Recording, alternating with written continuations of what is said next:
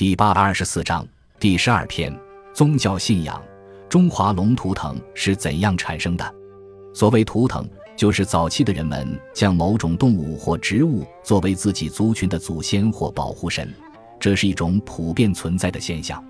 长期以来，汉族逐渐形成了一种特殊的图腾——龙。在中国人的生活中，到处可见龙的图案。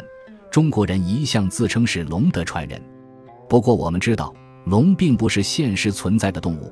从身体特征上看，龙显然是一种集合了多种动物的混合动物，它身体像蛇，脑袋像马，蜥蜴腿，鹰爪，鹿角，鱼鳞。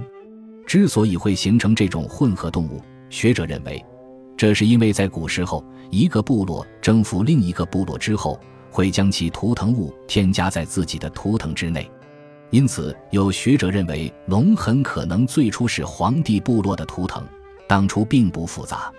后来，黄帝部落先是征服蚩尤部落，然后是炎帝以及其他众多部落，逐渐添加上这些部落的图腾之后，最终形成了龙这种复杂的图腾形象。另外，通过考古发现，龙的形态并非一开始便是今天的样子，而是经过多次演变而成的。在新石器时代出土的玉龙造型简洁，身形如蛇；殷商时代的玉龙。其造型虎头蛇身，头上则有两只鹿角。秦汉时代的龙趋于走兽，似虎似马。